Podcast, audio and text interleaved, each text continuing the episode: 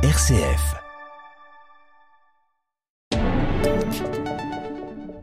Les nouvelles renaissances 2022 du Centre Val-de-Loire seront autour des Jardins de la France. Les jardins décoratifs, nourriciers ou encore historiques.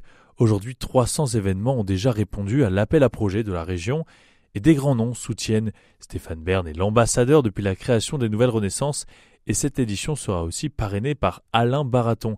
Écrivain et chroniqueur radio de renom, c'est surtout le jardinier en chef du domaine national du Trianon et du château de Versailles.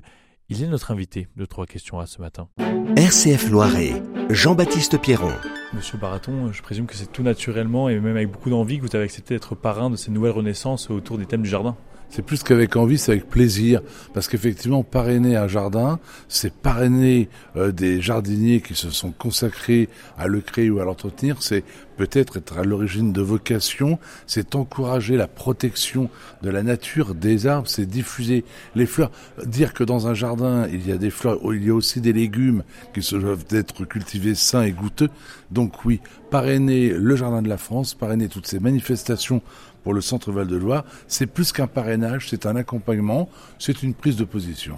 Vous l'avez dit euh, durant la, présentation, pour vous la région Centre-Val-de-Loire, c'était même euh, des souvenirs d'enfance euh, de venir ici visiter les jardins qui sont ici merveilleux.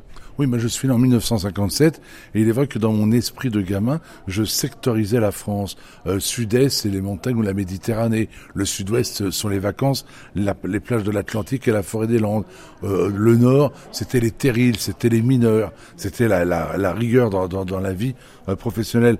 Et il est vrai que le centre, à l'époque, c'était vraiment la douceur de vivre, les jardins, c'était les grands domaines historiques, c'était en un mot le lieu qu'il fallait découvrir pour être euh, considéré comme instruit, cultivé, en un mot intelligent.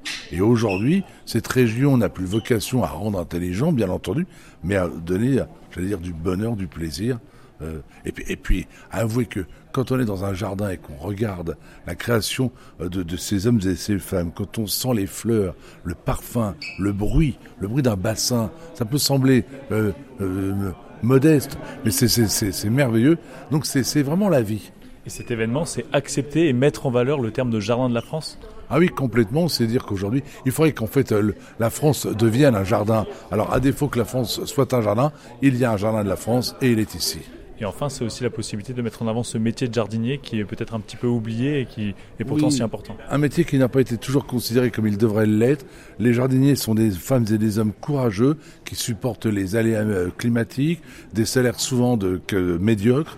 Et ce sont pourtant des gens exceptionnels qui ne cassent pas, qui ne manifestent pas pour rien et bruyamment. Non, ce sont des gens que l'on écoute trop peu, qui ne sont pas suffisamment considérés. Et là encore, cette manifestation va peut-être davantage leur donner de crédit. Oui, c'est aussi ajouter quelque chose de pérenne dans cette région, pas que des événements euh, qui seront éphémères. La pérennité est importante. Le jardinier ne travaille jamais pour lui, il travaille toujours pour les générations à venir. Quand on plante un arbre, c'est pas pour soi, c'est pour ses enfants et ses petits-enfants. Et j'espère que ce coup de projecteur en 2022 sur les jardins du centre Val-de-Loire sera un projecteur qui ne s'éteindra pas, qui ne s'éteindra pas les années à venir. Merci beaucoup. Merci.